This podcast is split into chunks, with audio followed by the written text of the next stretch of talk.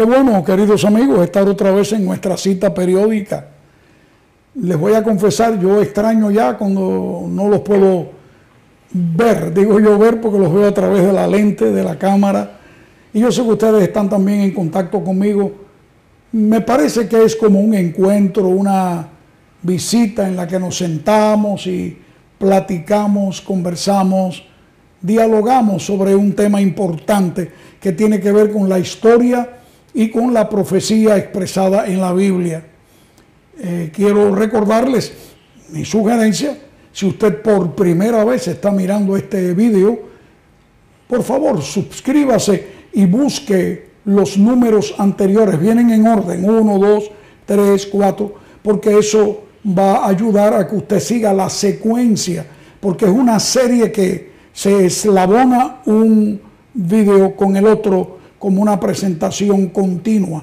Pero nosotros hemos decidido hacerlo en un corto periodo de tiempo para no eh, cansarle sabiendo de lo ocupado que usted debe estar, querida amiga, estimado amigo. Nosotros deseamos no serles inoportunos, solamente una pinceladita de ir poniendo punto sobre punto en lo que vamos estudiando. Ese es el objetivo de nuestro canal. Ahora bien, ustedes recordarán que estuvimos analizando cómo comienza el imperio medo-persa. Bajo Medo-Persia se desarrollan muchas cosas importantes. El profeta Jeremías había ya profetizado mucho tiempo antes que el pueblo judío sería llevado cautivo a Babilonia, de la cual regresaría después de 70 años reales. Y así se cumplió, porque el rey Ciro, que quedó tan impresionado con Daniel y también al saber que el mismo eh, profeta Jeremías que ahora decía que iban a regresar a los 70 años, ya conocía el nombre de, este gran monarca de Ciro, porque Dios se lo había revelado como ya estudiamos en el vídeo anterior. Y ahora vemos allí a Ciro tomando las medidas y dio uno de los tres decretos. El primero fue de él en el año 537 a.C., mientras que Darío II Gistaspes en el año 519 dio el segundo decreto, más tarde en el año 457 eh, a.C., eh, el gran eh, Artajerjes Longímano dio el tercero y se entiende que fue el último de los tres decretos. Al fin y al cabo, quizás no todos los judíos regresaron, pero una gran cantidad fueron a Jerusalén, reedificaron el templo, la ciudad y la muralla del templo con aquellos paladines como Ésdras, Nemías, Zorobabel. Y también tenemos que mencionar a la reina Esther. ¿Quién acaso no ha oído de la reina Esther tanto en la Biblia como en tantas películas que se han hecho basados en ese pasaje de la Biblia? Todo esto es real y pasó bajo los persas. Pero los persas no iban a ser eternos. Aunque verdaderamente los persas llegaron a quedar con toda la mancomunidad de persas con los medos. Hay una profecía que Dios le reveló a Daniel directamente años antes, que repasaba, pero desde un punto de vista más específico, lo que decía el sueño de aquella colosal estatua que Dios le reveló al rey caldeo Nabucodonosor. ¿Recuerdas aquella estatua cuya cabeza era de oro, los brazos y los pechos de plata, que representaba al reino que vendría después, los medos y persas, después de Babilonia. Luego un reino de bronce, los griegos, y por último las piernas de hierro, y así. Pero ahora acá, en el sueño o visión que Dios le dio a Daniel, él ve cuatro animales extraños eh, que se levantan del mar no voy a entrar en detalles de ello, tal vez un día lo estudiemos.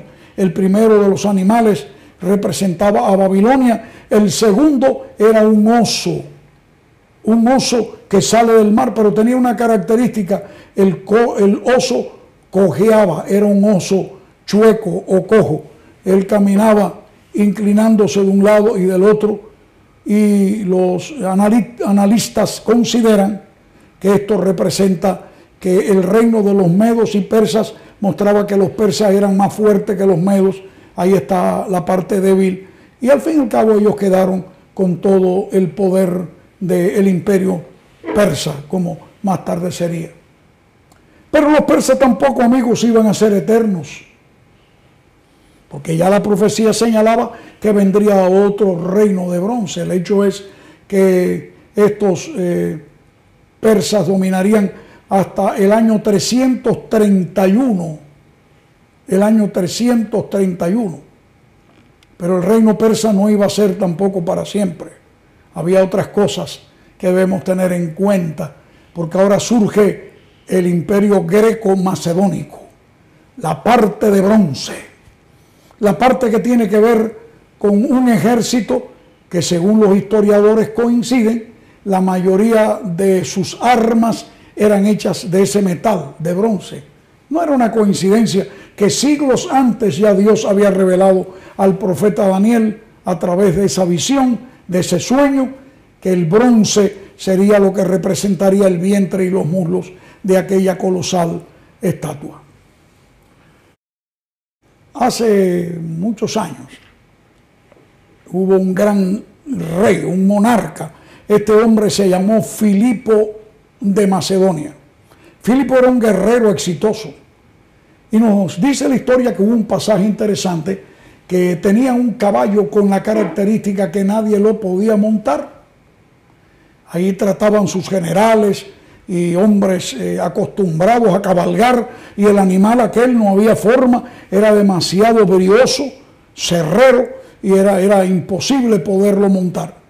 Pero había allí cerca de ellos un jovencito tal vez unos 16, 17, 17 años de edad, era no otro que Alejandro, el hijo de Filipo, el rey de Macedonia.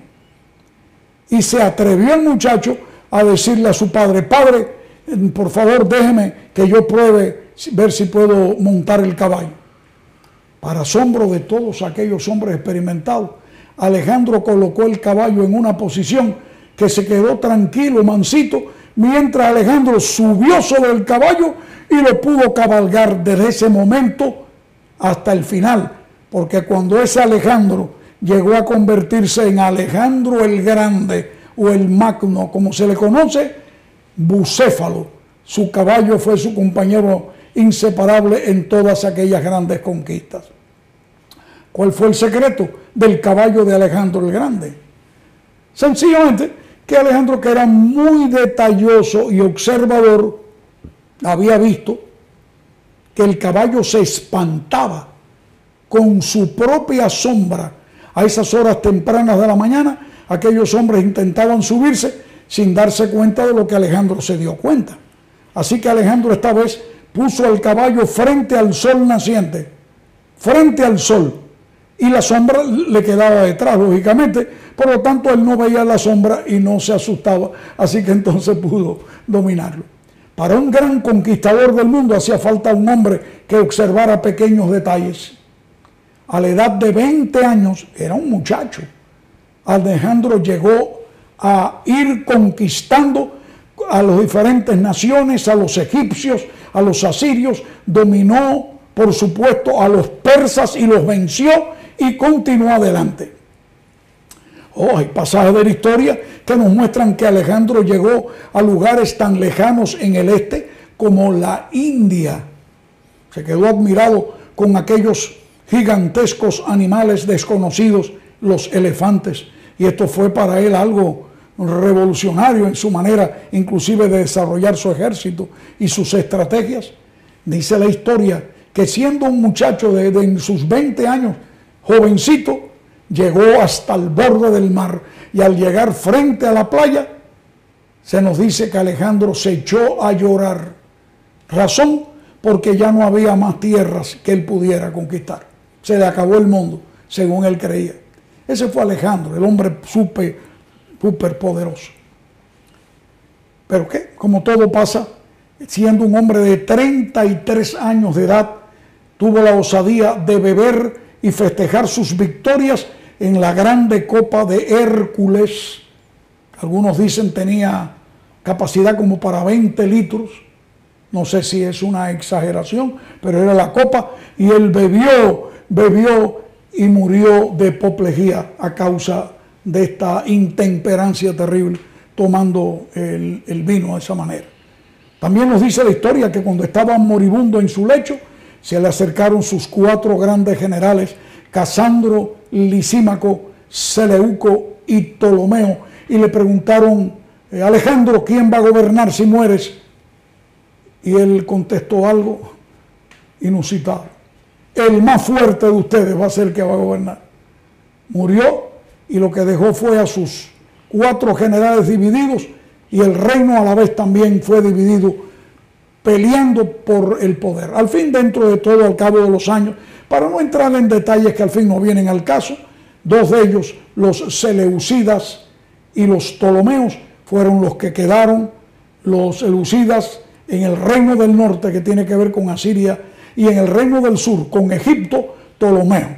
Y ahí los Ptolomeos llegaron a ser faraones, entre ellos la última de ellas, Cleopatra.